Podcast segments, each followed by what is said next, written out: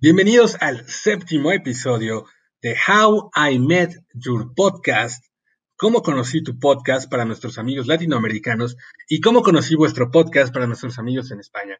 Espero que ese chiste malo haga el corte final. Y yo soy Emanuel Castán y como siempre me acompaña Héctor Manuel Pérez Guajardo. Hola, hola amigos de How I Met Your Mother Latinoamérica. El día de hoy estamos de gala. Eh, dicen que el número de las siete hay quien dice que es el número de la suerte. Y en este episodio número, número 7, eh, yo me siento muy afortunado de tener de invitado y que pronto le haremos preguntillas a Héctor Rocha. En tercer lugar, tenemos ya un personaje recurrente, el tercer personaje recurrente que está en todos estos episodios. Su nombre es Asher Ábalos. Hola, ¿qué tal? Muy bien, amigos. Estoy muy bien, estoy muy emocionado, estoy muy nervioso y estoy muy feliz por estar el día de hoy. Me da mucho gusto que estés aquí. Además, por cierto, hay que decirlo, tu, em, tu fondo es el más, no podría ser más adecuado hoy especialmente. Sí, hoy es, hermoso. Me, he esmerado mucho, muchos años sin tener novia para poder este momento. La verdad sí tuvo novia, pero bueno, este, ¿para qué hablamos de eso? Otro que de hecho sí tiene novia actualmente y espero que no esté hablando de más. ¿Todavía tienes novia, Phil? Bienvenido, Phil hola, ¿qué tal? Mucho gusto. Sí, todavía tengo novia. Es bonito estar en otro podcast con ustedes, mis mejores amigos. Vengo de gala, ¿eh? Quiero, quiero decirles que vengo de gala con mi sudadera del paraguas amarillo por el gran invitado que tenemos. Está muy cool. es nuestro invitado, tocayo de Héctor, Héctor Rocha, actor de doblaje y Ted Mosby para nuestros amigos allegados de How I Met Your Mother, porque obviamente ese es el podcast de How I Met Your Podcast. Héctor, ¿cómo estás? Qué gusto verte. Un placer estar aquí con ustedes. Saludos a toda la banda que gusta de Hawaii Med. Veo que están mejor preparados que nosotros acá, caray. Veo una, una sudadera, un, un Funko, este, todo un background ahí de, de, anime, ¿no? Bueno, genial. Yo me quise poner ah, sí, claro, y la de los patitos no podía faltar. Me la quise poner como stripper, pero mantuve la playera porque esa parte todavía no está trabajada para el trabajo de stripper. Pero Héctor, qué gusto tenerte aquí. ¿Cómo estás? No te hace tanto que no te veo. Excelente, pues corriendo, ya merito no llegaba a la entrevista porque me agarró una tormenta aquí en la ciudad de la eterna brincadera por los topes, digo, de la eterna primavera. Pero bien contento de estar aquí y este, pues compartiendo un poco porque pues ya tenía un ratote que no, no sabía de How I Met y me doy cuenta de que pues hay mucha gente que, que le gustó, entonces pues feliz. Sí, por supuesto. De hecho, bueno, ya, ya habíamos hablado de esto, le habíamos comentado, pero hace unos días o semanas subimos una escena en la que, en la que tú, Héctor, nos hiciste el favor de narrar la escena de los 45 días. Así, así, así se llama o se conoce entre, entre los fans de How I Met Your Mother, el discurso de los 45 días, y es una escena que tuvo que hacer otro, otro actor de doblaje, pero la, la, gente le dio mucho gusto escucharla con tu voz. Al día de hoy, eh, al miércoles eh, van 17 mil personas, 17 mil almas que han escuchado y que, y que te mandan todo su cariño, todo su apoyo, que te extrañan, que aún no superan esos cambios de voces tan radicales que luego eligen las empresas, pero, pero que sepas que los fans de How I Met Your Mother te apreciamos muchísimo, Héctor. Wow, eso sí toca el alma. se vuelve uno bastante sensible. Pues veremos qué más podemos hacer por, por todos los fans. Este, pues vamos a, a darle para lo que hayan preparado. ¿Había que preparar algo? Ah, ah, ah ¿por qué no? Tú eres el que viene mejor preparado. Arreglaste tu fondo muy bonito. Cuéntanos un poquito. Pues claro que sí, amigo. Mira, eh, eh, hicimos eh, unas preguntas, un post para que los fans hicieran sus preguntas y nosotros también este, hicimos unas preguntas. Entonces, estaba muy, muy, muy un poquito nervioso, discúlpenme. Estoy muy emocionado. No superará. Este, pero ya tenemos Muchas preguntas. Este, ¿por qué no empieza mi amigo Phil? Una disculpa, están tocando en mi casa. Disculpen este momento. Ah, claro que sí. Pueden empezar. Héctor, Es, esta es la pregunta. Primer pregunta. ¿Cómo llegaste a ser la voz de Ted Mosby? Cuéntanos. Me encantaría poder decirles que fue un casting increíble, que fue este, muy difícil, pero en realidad llegó la serie, no sabíamos de qué se trataba, el gerente en ese momento me dijo, a ver, haznos una prueba, eh, nos escucharon, este, dijeron, va, me, late. Francamente no sabíamos de qué se trataba ni hasta dónde iba a llegar esto, creíamos que era un como revoltijo de tipo Friends, pero más actual. Pero gratamente con el primer capítulo nos dimos cuenta que mínimo nos íbamos a divertir como actores dándole voz a los personajes. Y jamás nos imaginamos de que iba a suceder así. Entonces, fue así de, a ver, vamos a ver con diferentes voces, pues, la tuya me late, este, échale ganas y pues aquí estamos. Vaya, eh, en realidad es, un proceso muy, muy divertido, ¿no? Eh, estos castings de, doblaje, porque eh, realmente pues dependes completamente de tu voz, ¿no? O sea, digo, suena redundante decirlo de, este modo, pero dependes completamente de tu voz, pero mucha de tu personalidad se refleja en la misma y, por eso es que puedes llegar a un personaje como Ted, porque bueno, tú sí te identificas como una persona cómica, tus amigos te lo decían, yo creo que también nosotros nos hemos reído bastante, si te lo puedo decir así, pero, o sea, sí, realmente hay una diferencia enorme entre ser una persona que quizás es cómica por cierta naturaleza, por decirlo de algún modo, alguien que quizás lo fuerza un poco más que como Barney, ¿no? Que, que quizás más que cómico es un poco sarcástico y entonces por eso te ríes, ¿no? Y lo tuyo es más como, como, como este chistecito. Entonces ahí fue donde encajó también el personaje. Y era algo que mencionabas, apenas hablamos hace poco, ¿no? De que como te identificabas tanto por la edad, por, por la situación, eh, fue que hiciste un gran papel de Ted. Pero entonces, si te hubiera gustado ser otro personaje, digo, o sea, ya sabemos que Barney quizás no, pero te hubieras visto algún personaje dentro de How I Met Your Mother y dijiste, wow, me hubiera encantado hacer esto, ¿no? O sea, personalmente a mí me hubiera gustado hacer algo como Clint, el, el, padrastro de Ted, pero por ejemplo, en tu caso. Pues no me imagino con dándole voz a otro. Digo, finalmente tú como actor, pues estás a la expectativa de lo que diga el director o el o el que manda a grabar la, la, situación y que pide voces, este, estás a la expectativa de lo que te den y te adaptas a la situación. Entonces, eh, imaginar darle voz a alguien más me hubiese sido muy difícil porque una, no conocía la serie y me ha pasado varias veces de que no soy fan de tal o cual cosa, lo cual los fans realmente me quieren linchar por eso, ¿no? Exactamente. Entonces, eh, eh, el hecho de que no soy tan fan de ciertas caricaturas y de repente darle voz a uno de los principales, como que dices, qué suerte tiene este peludo, o sea, no manches. Y, es cierto, o sea, he tenido la suerte de darle voz a muchos personajes icónicos y, y, por ello la gente como que me tiene muy encumbrado, pero en realidad pues yo sigo siendo el mismo sujeto, o sea, voy a la tienda caminando, este, a veces no me gusta manejar, este, me divierto con los cuates de forma natural, nos vamos a comer a la torta, o sea, la gente como que tiende a, ponerte en un pedestal, pero como puede ser padre, como puede ser peligroso, porque si te la crees y te llenas de ego, uff, la caída está tremenda.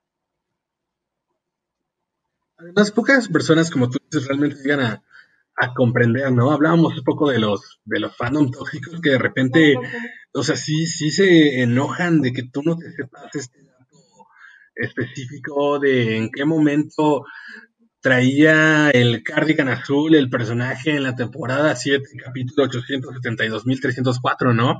Y se les olvida que, ah, eso también es un trabajo, también te provee, y también es una persona que puede tener distintos gustos.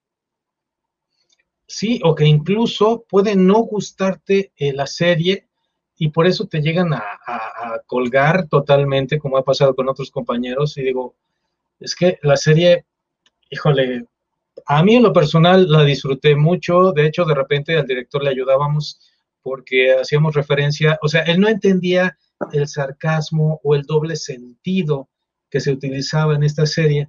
Entonces nosotros le decíamos en buena onda, mira, pues esto es, es como como decir este, tales películas de eh, eh, las sábanas fueron testigos, miénteme Pinocho y este, no sé qué, cuando hacíamos referencia a películas pues pornográficas, pero como que bajita la mano, ¿no? O sea, que nadie se enteraba.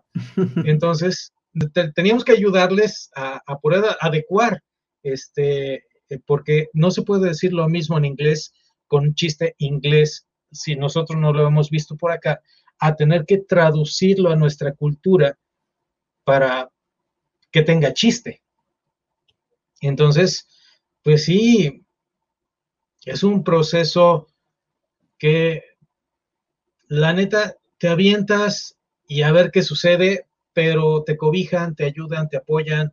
Entonces, no es solo mi logro, es el logro del operador, del director o de los directores, de los operadores, de la empresa, del de regrabación, porque de repente, ahorita, por ejemplo, veo en, en X este, eh, productora que este, tiene sus, sus películas y resulta que le le pongo a una película o una serie en español y la mezcla está tan extraña que no entiendo lo que dice en español. Tristemente la tengo que poner en inglés. Eh, en el me pasó este de los entrenados de Júpiter, no me acuerdo cómo se llama. Por más que la quise ver este, el, trabajo de tus compañeros, no pude porque la mezcla de la voz estaba por debajo de, los incidentales o estaba súper mal hecha que no, no se le entendía. Entonces yo dije, qué lástima porque se la rifan trabajando y de repente en el trabajo final, pues ya no, porque realmente ya la empresa ya le está valiendo si sale o no este, buena calidad. El chiste es sacar, sacar, sacar, sacar. Y mientras no nos unamos para decir, no queremos esto, va a seguir la situación así. Creo que ya me desvié, ¿verdad?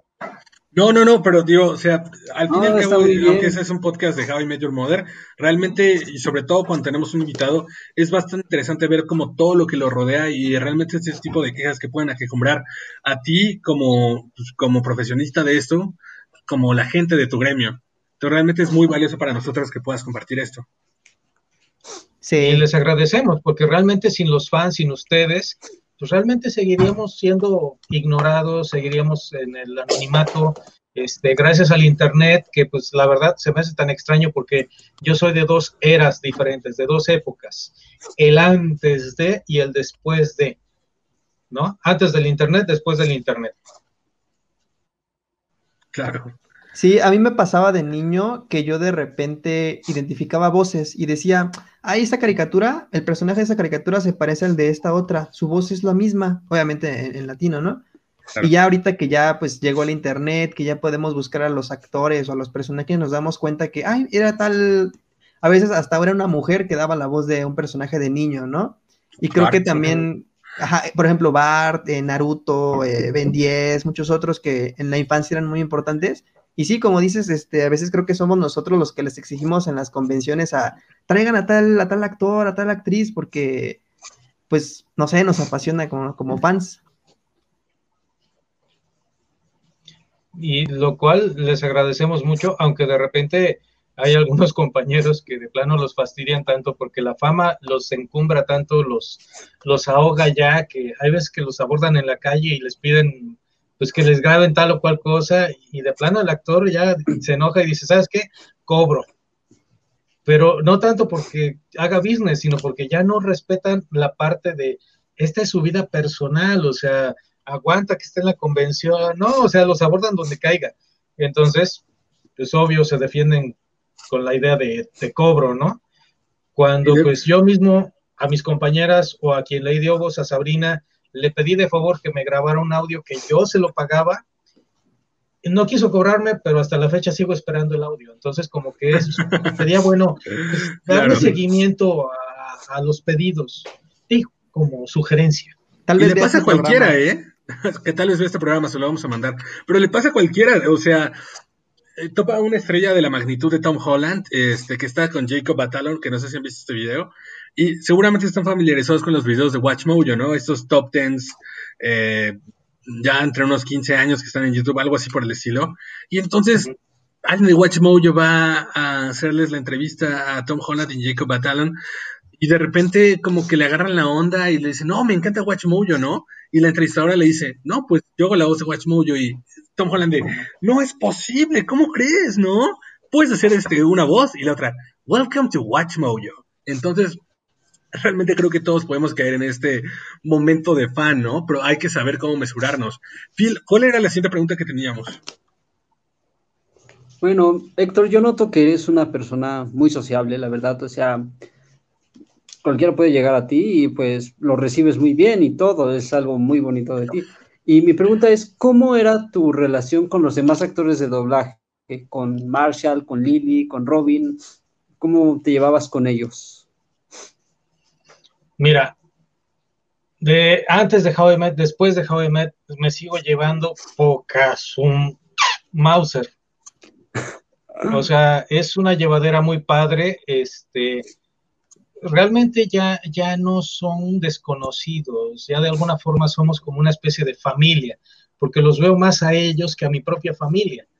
Entonces, cuando entiendes eso, como que, pues órale, o sea, que de repente alguien tiene un problema, pues vamos a cooperarnos entre todos, porque pues también esto eh, es un trabajo que, que te deja abandonado en un momento dado, o sea, hoy tienes trabajo, mañana no, y no tienes pensión, no tienes seguro de vida, no tienes seguro social, no tienes nada que te proteja. Entonces, entre nosotros tenemos que cubrirnos, tenemos que protegernos en esa parte, y en parte por ello también estudié lo que es este dar terapias con acupuntura, auriculoterapia, y sigo estudiando porque pues es una parte que, que, yo no cubrí, que, que, pues estoy así como que a la buena de, de a ver qué sucede mañana, entonces, nos llevamos muy bien y nos protegemos entre nosotros, nos cuidamos bastante.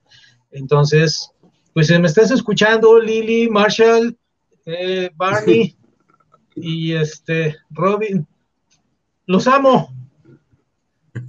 Ah, oh, oh, eh, yo tengo una duda. Amando a todos. Cuando grababan la serie, eh, digamos que ustedes, hay escenas en las que están los cinco en el bar, sentados en una mesa. Cuando ustedes grababan la escena, ¿La grababan cada uno por separado o todos juntos igual como estuvieran en el bar? Eh, mira, desafortunadamente con la tecnología se perdió esa situación de grabar todos juntos. Y ahorita con la pandemia, pues bueno, hubiera sido imposible, ¿no?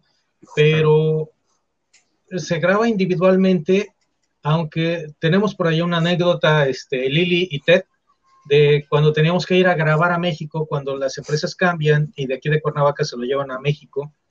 Y, y Lili, en este caso, a Susana Martínez, que era la que manejaba. Pues somos fans de la papelería, somos fans de la serie, entonces ella siempre le ha dado, o más bien durante varias ocasiones le ha dado voz a su personaje. Entonces nos íbamos de aquí y siempre que pasábamos frente al Office Depot fue así, adiós, adiós este, porque pues nos encanta la papelería, pero pues voltea para adelante, ¿no? Así como que ve, al frente, tú vas manejando. Llegábamos a México, se estiraba y decía, ah, ya desperté, y yo me le quedaba viendo con cara de, ¿what? ¿Y quién venía manejando? Entonces... ¿Pero quién eh, venía manejando? pues sí, porque digo, si, si Lili se venía durmiendo, ¿quién venía manejando? Entonces, este, pues nos tocaba grabar uno después del otro o uno antes del otro y este, y era lo más cercano a, grabar juntos, ¿no? Porque te metes tú solo a la sala, ves tus diálogos, si te va bien te ponen el diálogo contrario para que puedas tener un ping-pong de, de intenciones, de que te preguntan algo y dependiendo de cómo venga la intención, entonces tú ya contestas, lo cual es una gran ayuda a nivel actoral porque te da pie a que tú contestes de una forma, pues, ah, más adecuada.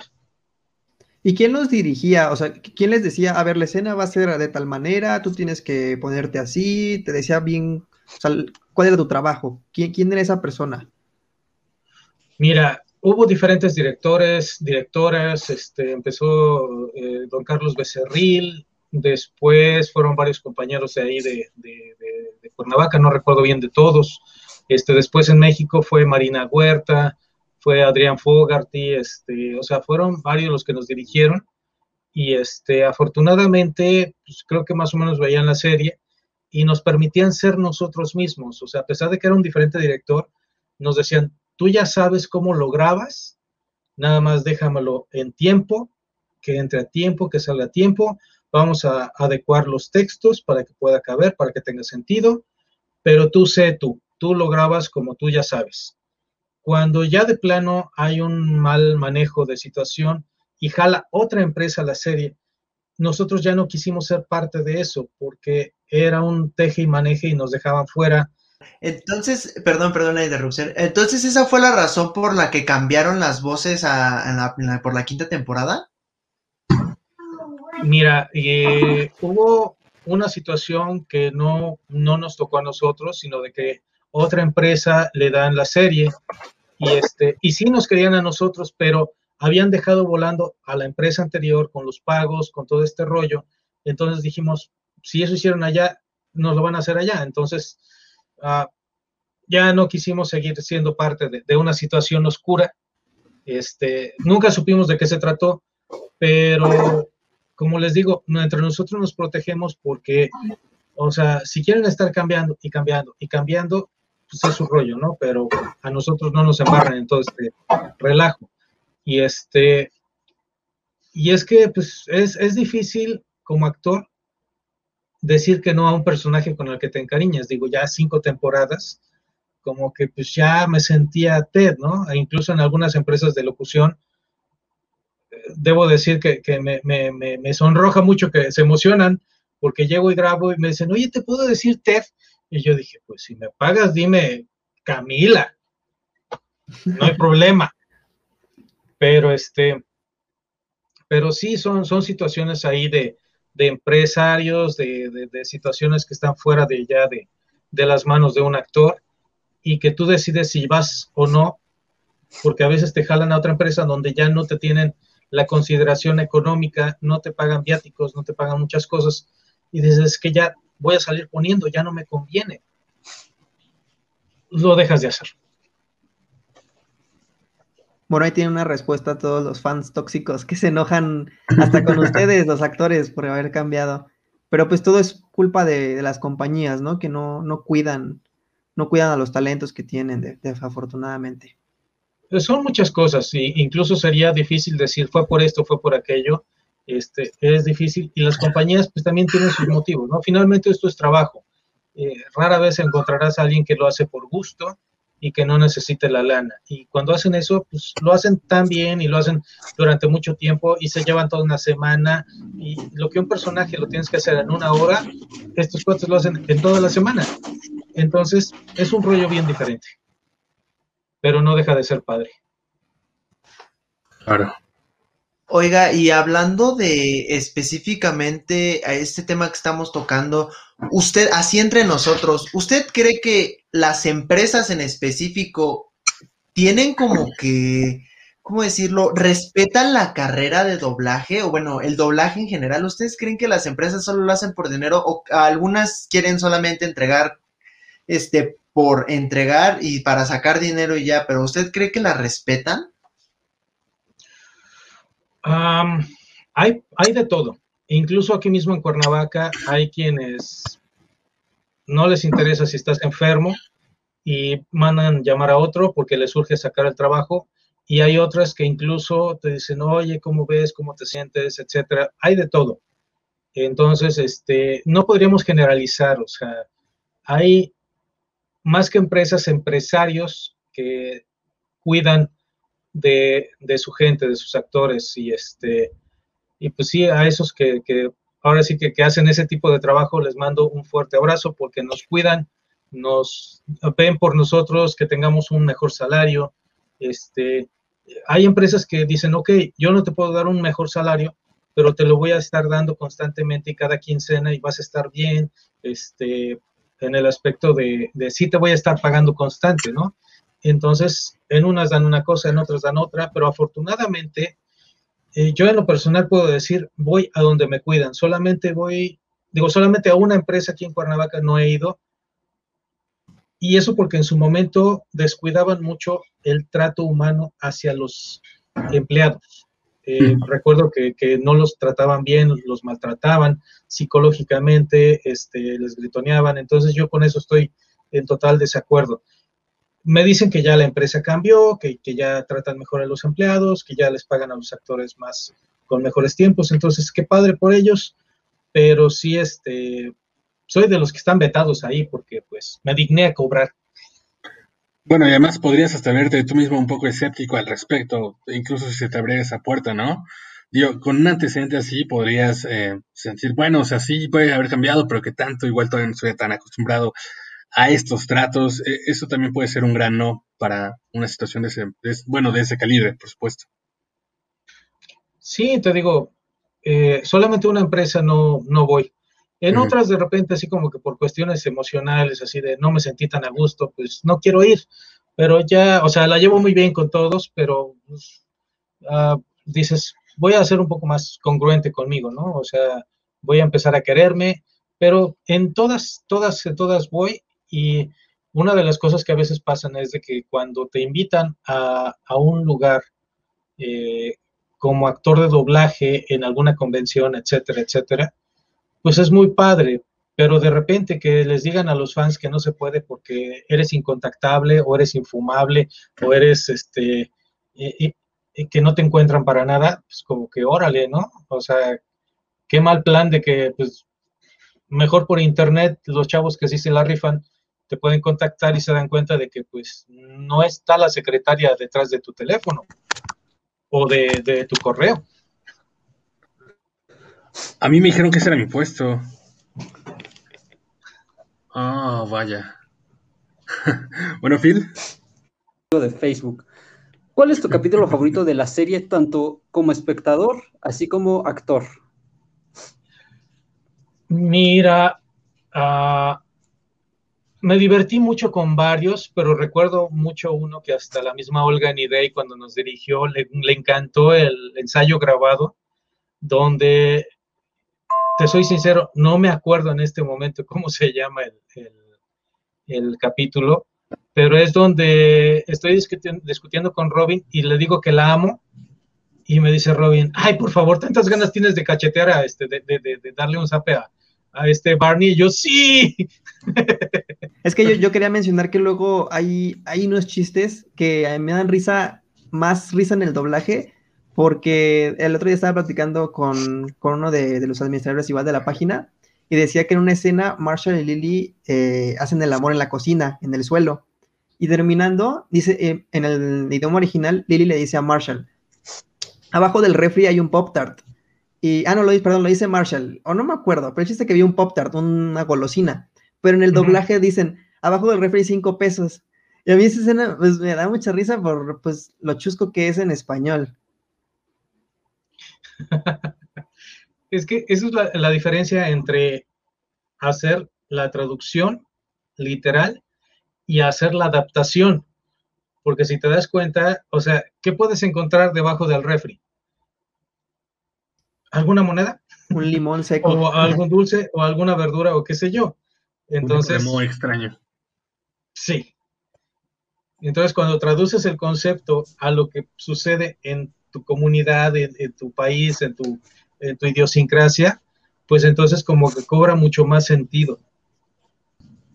Oye, tengo una pregunta. Eh, para Ted, para Ted Mosby, eh, el personaje fue interpretado por Joyce Radnor, de Cantú ahora. Este, pero la voz del narrador fue hecha por Bob Saget, famosísimo por Full House, sobre todo por Full House, y porque no se parece nada a Danny Tanner en la vida real. Pero, digo, e, en el caso del doblaje en el español, el mismo actor que hacía Ted Mosby, digo, en tu caso también hacía el narrador. ¿A quién te hubiera gustado que, que, hubiera sido el narrador en caso de que se hubieran como dividido esos papeles? ¿A quién te hubiera gustado pues narrador? que por, por el tipo de voz, don Carlos Becerril me hubiera gustado porque se le oye muy, con mucha presencia. Obvio, nada, nada que ver con mi voz, pero me hubiera gustado mucho que fuera él porque como narrador, pues imagínate, estuvo en Dragon Ball y, me encanta cómo se escucha en los primeros capítulos de Dragon Ball este, y en otras cuestiones que ha hecho. Entonces, digo, me hubiera encantado que fuera él el narrador este, de, la serie. Carlos Becerril. Que bueno, recuerdo que me estoy mal, pero Carlos Becerril es como la, ha sido la voz de Robert De Niro, ¿no? Es ejemplo, correcto. es- de, es de- muy de- de Richard Gere, este, es, ha sido icónico en muchos galanes. Bueno, eh, por último, le traemos una, una última pregunta de parte nuestra antes de pasar a la que, a la que los fans de la serie le, le hicieron y Phil es que nos la trae. Héctor, amigo Venga. Héctor, una pregunta un poco más personal, ¿vale? Este, Mm. eres papá. ¿Cómo le contarías la historia a tus hijos de cómo conociste a tu querida esposa y desde qué punto de, de- en tu vida comenzarías a contarle esa historia? Ay, me puse nervioso. Mira, no soy papá, no que yo sepa, este, pero si, si, si hubiera quien contársela, tal vez a los sobrinos, tal vez a, a unos pequeños, yo creo que empezaría precisamente, eh, Ted andaba rondando los 30 y yo tendría los 35 cuando conocí a mi esposa, entonces le diría algo así como, niños, cuando yo tenía 35 años, estaba jugando Castleville en Facebook. Y de repente agregué a una amiga de otra amiga, esto es, agregué a una persona que era amiga de una amiga. Y de repente empecé a observar su escritura y noté que no tenía faltas, faltas de ortografía. Y ahí que me di cuenta que era una persona especial. Y entonces es como conocí a su madre. Pero imagínense, o sea-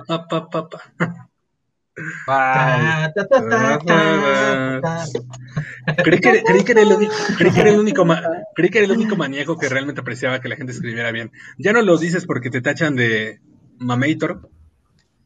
Lo dije así, pero sí, también creo que es un gran, es uno de los grandes atributos que una persona puede tener. Pero bueno, yo Es creo que en serio, ajá, sí, en serio, o sea, es, es, eh, es como la elegancia oculta, aunque esté a la vista.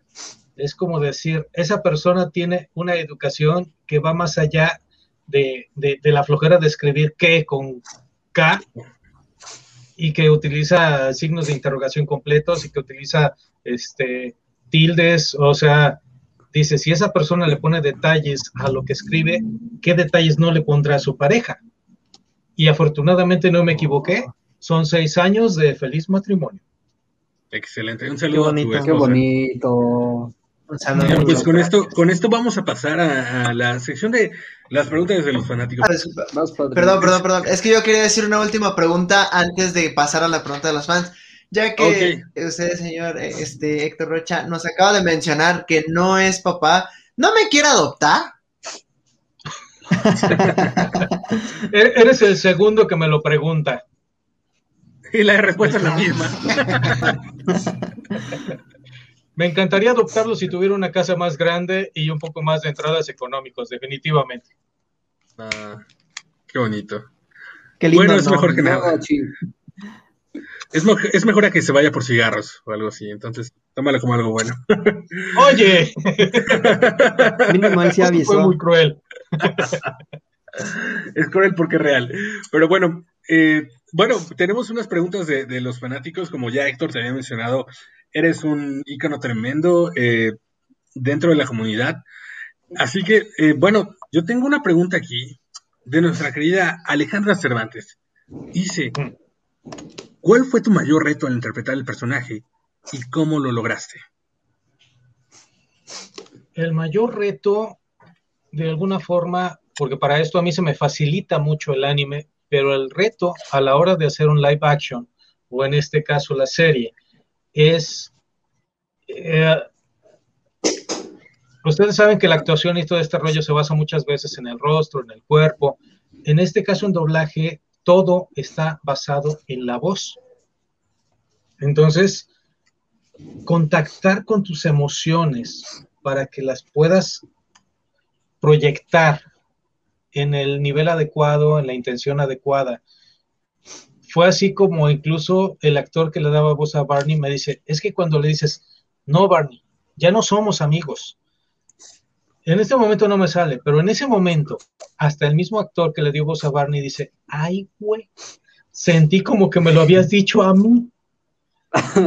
y es cierto, o sea, me salió de tal manera, pero tuve que meterme hacia adentro para poder agarrar las tripas y que brotaran desde mi boca y que pudiera sentirse en el personaje. Y en ese aspecto yo creo que los dos actores que le dieron voz después a mi personaje, pues tienen más, más, este, más tablas, ¿no? O sea, Alfonso Obregón da clases hasta de, de cosas exóticas que pues tú en tu vida vas a ver, pero que en doblaje se ocupan. Y entonces ellos utilizan técnica. Lo que yo utilicé fue recurrir a mis propios recursos emocionales, que pues son bastante limitados. Pero eso me ayudó muchísimo. Entonces, hay, hay diferentes técnicas, hay quienes estudian actuación, teatro, etcétera, y está el picar piedra, que es en el mismo doblaje, que va a ser mucho más largo, pero también va a ser muy satisfactorio. Oye, y, bueno, esa es un poco pregunta mía. ¿Has interpretado un personaje, o sea, como en persona, válida, en, presencia? ¿En carne y hueso? Y si no lo has hecho, ¿es algo que te gustaría hacer en el futuro? Ah, ¿Te refieres a que yo como actor salir a cámara? Ajá, sí, sí. Eh, fíjate que apenas me invitaron a hacer un, pues un cortometraje en donde yo era el principal y lo hice como reto porque para mí era muy, muy extraño, era, eh, pues sí, era, era muy, me, provocaba muchos nervios porque no es algo que yo conozca, pero tanto ver doblaje, tanto ver actores, tanto ver esto y lo otro, etcétera, etcétera, como que me dio tablas para decir, pues creo que puedo, ¿no? Y aparte me voy a confiar en el director y que me vaya diciendo como quiere, etcétera. Entonces, pues lo hicimos, por ahí anda rodando, luego les paso la liga para que lo vean, lo, lo critiquen con suavidad, porque es el primero, bueno, de hecho es el segundo, pero donde yo soy el... Yo habéis hecho un comercial, ¿no? He hecho algunas cosas, pero son cosas como que, pues, ni este, en un comercial. colchón. Ah, sí, de, de, colchones, este, donde llevo a la novia y se me duerme. Y este, pero pues eso fue así como de 20 segundos y este, y no me exigía tanto. Este, he hecho otras cosas, he salido como extra, este, incluso eh, a Belinda le espanté porque la saludé y creyó que le estaba echando el perro, pobrecita. Este, entonces, este, sí, ya vi que le gustan más feos y pues los guapos sienten como que le echan este, mala vibra. Y así, niños, fue como espanté a Belinda. Niños, y así fue como espanté a Belinda. Entonces, este, ella no lo sabe ni se acuerda porque yo era un profesor en la de Camaleones. Ah. sí, esa, esa novela, híjole, debe tener unos 15 años, quizás, probablemente. No, bueno, menos, ¿no? Debe tener menos porque ella creo que tiene ahorita como 31, 32, algo así. Y creo que ya era más o menos eh, mayor de edad, tenía como unos 20, 25, entonces, no, menos, unos 20 años. Y era una especie de rebelde medio extraño, ¿no? La verdad nunca entendí qué rollo, este, a pesar de que estábamos ahí frente a actores de peso, este, Pedro Weber Chatanuga estaba por ahí, este... Uy, actorazo. Sí, o sea, había varios actores ahí que, no, Weber creo que no era, perdón, me estoy equivocando, este, pero había varios actores ahí de peso. Entonces, pues, ya, sabes, cuando vas de extra, o sea, te cuadras, este, vete a tu rincón, este, y, y de repente, pues, este, ah, pues estaba con nosotros Piwi en el mismo cuarto, y este, y pues era bien simpático el tipo, o sea, eh, nada que ver con lo que te dicen en la televisión. Entonces, con Belinda, por ejemplo, traté de ser amable, o sea, pasó al lado mío y le dije buenas tardes. Y Belinda así como que, ¡ay! Yo dije, uy, le gustan los feos. Bueno, qué lástima. Y con ustedes al revés, nosotros estábamos como muy así, como de, ay, ¿cómo vamos a hablarle? ¿Cómo vamos a dirigirnos hacia usted? Y ahorita ya estamos más en confianza, más, más por su buena onda. Pues es que, digo, si, si el actor de plano ya se la creyó y háblenme de usted y, este, y pídanme permiso y besa mi mano, pues, híjole, A mí alguna vez me enseñó este Rafa Cauduro, un este, pintor que tiene unos cuadros hermosísimos. Cuando yo trabajaba en Jardín Borda, en museografía, él nos dijo, es que si ustedes me tratan de usted hacia arriba, inconscientemente yo te voy a pisar, porque me estás manejando esa vibra, esa inconscientemente me estás haciendo que yo te pise inconscientemente. Entonces, a los grandes y a los pequeños los tienes que tratar igual, con respeto, pero sin ese rollo, sin ese bluff de que, ay, está hasta arriba. No, o sea, le ha trabajado y está ahí, pero pues es como todos nosotros, ¿no? O sea, también va al baño, también come, también duerme y también tiene que pagar la renta o la luz, el teléfono, etc. O sea, no, no, seas de esos actores que por ser famoso ya crees que no vas a pagar en el súper. No, macayo. No funciona. Sí, sí, y sí lo Bueno, seguimos con las preguntas de los fans. Ah, yo tengo una de Andrea Montero. Otra vez me tocó Andrea Montero. Esta no fue casualidad, te lo juro, me la mandó Héctor. este, vamos a ver. Es.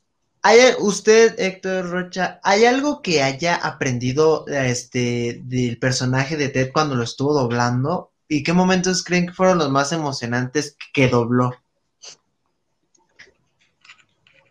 Ah, mira, aprender de él fueron muchas cosas, muchísimas cosas. Este, en parte sí soy un poco como Ted de geek.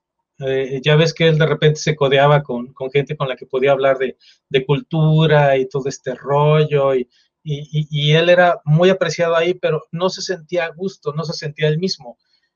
Ahí fue donde más me identifiqué, porque puedo tener mucha cultura, porque para esto, pues creo yo que, que alguien que está en los medios, que está frente a una cámara o frente a un micrófono, tendría que tener una cultura general muy amplia, porque es lo que va a transmitir. entonces, en ese aspecto, aprendí mucho de, TED y uno de los más, eh, de los capítulos que más me divertí fue cuando hace la cita de cinco minutos con Estela, o de dos minutos creo era, donde todo era rapidísimo. Y, y como que dices, órale, qué loco, y ahí como que aprendí un poquito a, ¿cómo decirlo? Como que a valorar el tiempo y a la vez como que aventarme a hacer las cosas aunque no tengas mucho tiempo. Me acuerdo que una vez esperé a mi novia como dos horas u hora y media para verla solamente diez minutos. Yo estaba consciente, pero yo sabía que valía la pena. Y bueno, pues ahora es mi esposa. Ah, pero creo que ya después cuando te aprecias, ¿no? Tengo una pregunta de Diego Mortier que dice, ¿continuaste viendo la serie después de que cambiaran tu voz? Y luego, pues entre paréntesis, siempre serás la voz de Ted. Saludos. se, agradece. La verdad no me dio mucha tristeza, sinceramente ahorita, y uno de mis compañeros que, que, me está dirigiendo me quiere obligar a ver la serie completa, lo cual me parte el corazón, pero a la vez me da curiosidad, entonces creo que algún día la veré completa. Porque si me aloco, igual y les digo a los demás, oigan chicos, ¿qué les parece si las grabamos? No tengo presupuesto, pero tengo ganas. No, y estoy seguro que también si los fans nos ponemos de acuerdo, también podemos juntar gente, este, hacer una colecta, no sé lo que se necesite, y se logra. De hecho, queríamos preguntarle, usted sí sabe cómo acaba la serie, me imagino. Eh, tengo idea, no he querido spoilearme, ¿pueden creerlo? Ah, bueno, entonces, no, hay que hablar de eso. Eh, bueno, no sé. Malas noticias porque estás a punto de hacerlo. Aquí no se bueno, ya era mucho tiempo. Venga, Inges. Pero bueno, Héctor, cuéntanos un poco de qué va esta dinámica que has propuesto el día de hoy.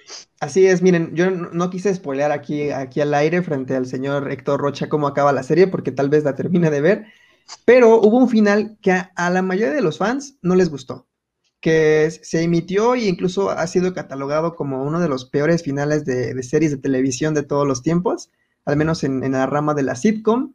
Entonces lo que se hizo fue que el estudio decidió grabar otro final, bueno, ni siquiera grabar, fue una edición diferente, se tenía planeado grabar algo completamente diferente, pero al final el resultado fue que solamente hubo un cambio de edición con un pequeño giro, un ajuste en, en el destino de los últimos personajes. Y algo que cambió y que, pues, vaya, ya no llegó a nosotros fue el doblaje.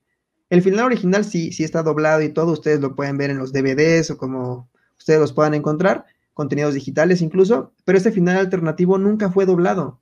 Y es a lo que queremos invitar en este momento al señor Héctor Rocha para que haga ese trabajo que, que nunca se hizo y ver qué tal, qué tal podemos, qué tal nos sale. Wow. Pues es un reto que acepto. A ver qué tal me sale, porque dense cuenta también que ya pasó el tiempo, que mi voz como que ya está más rasposa. Pero vamos a hacerle, vamos a echarle todas las ganas. La tía Lily tenía razón a medias. Es cierto que fue un camino largo. De hecho, podría decirse que fue muy, muy, muy, muy largo. ¿Pero difícil? Nah. Así es la vida. Cosas pasan en la vida. Unas se desmoronan, otras vuelven a juntarse. Cuando pienso en la suerte que tengo de despertarme cada mañana junto a su madre, me asombro de lo fácil que fue realmente todo. Lo único que tuve que hacer fue salir del apartamento un par de horas para que su tío Marshall le pidiera matrimonio a la tía Lily, ir al bar conocer a su tía Robin, convencer a su tía Robin para que se enamorara de mí, romper con su tía Robin, irme con las post-rupturas, hacerme un tatuaje, remover el tatuaje, convencer a Stella de enamorarse de mí, comprometerme, ser dejado en el altar, ser despedido, ser golpeado por una cabra, obtener un trabajo como profesor, enseñar la clase incorrecta, salir con la chica equivocada, salir con una chica equivocada de nuevo, salir con otra, otra y otra y otra chica equivocada, dejar que el tío Barney se enamorara de la tía Robin, dejar que la tía Robin se enamorara de Barney, contratar a la banda para la boda, ir a su boda, asegurarse de que la boda ocurriera, irse un poco antes, estar en el lugar correcto y en el momento correcto y de alguna forma sacar agallas para hacer la cosa más estúpida e imposible del mundo. Caminar hacia la hermosa chica parada bajo el paraguas amarillo y empezar a hablar. ¿Ven? Fácil. Y así, chicos, fue como conocí a su madre.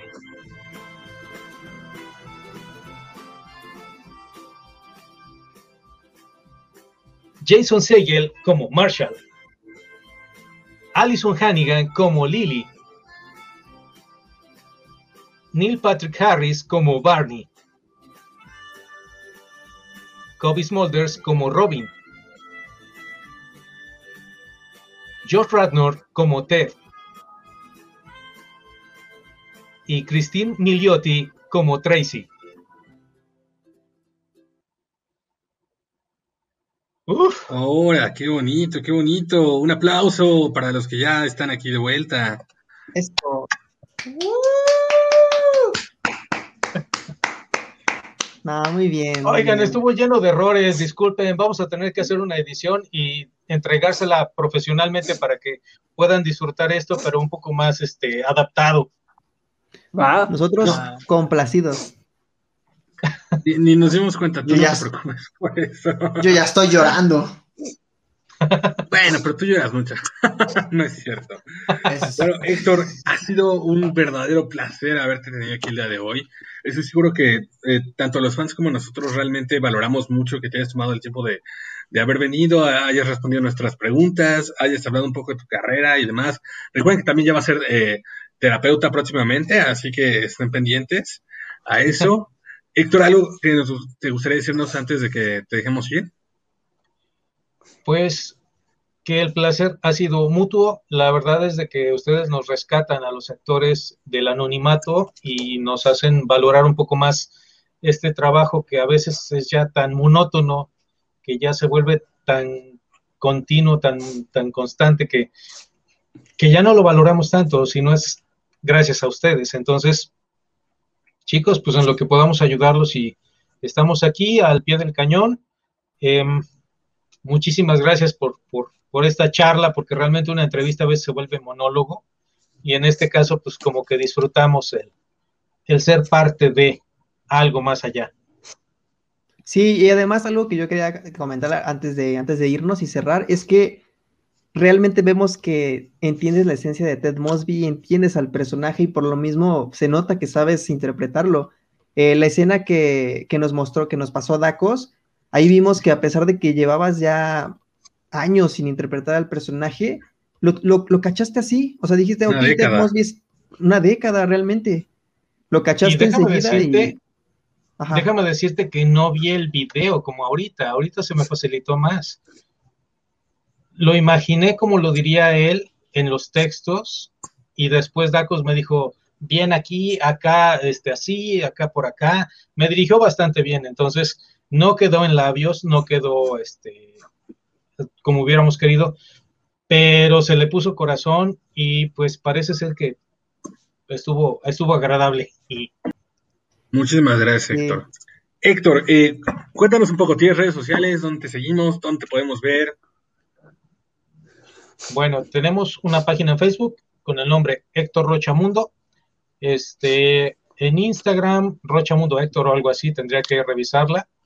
Este, pero si ustedes me ayudan, eh, vamos a poder mejorar esa página porque la propia, la personal, la de Héctor Rochamundo, la oficial, está bastante abandonada y no tengo ni idea de qué poner porque como mi ego no requiere tanta alimentación, pues como que pues ahí está y bien, ¿no?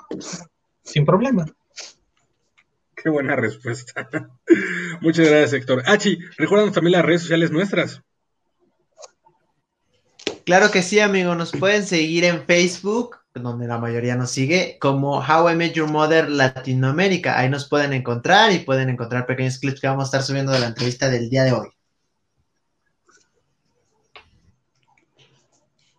Héctor, querido amigo de Facebook, gran amigo, te invito a suscribirte y a, todos los, eh, los que nos escuchan y nos ven, te invito a suscribirte al canal de YouTube How I Met Your Mother Latinoamérica a darle like a este video y a los demás comentar qué opinan acerca de este tema. Así es, amigos. Y recuerden que este programa se va a estar transmitiendo cada viernes un episodio nuevo a las 7 de la noche a través de YouTube. Y a las 8 ya nos pueden encontrar en Spotify si solamente quieren escucharnos.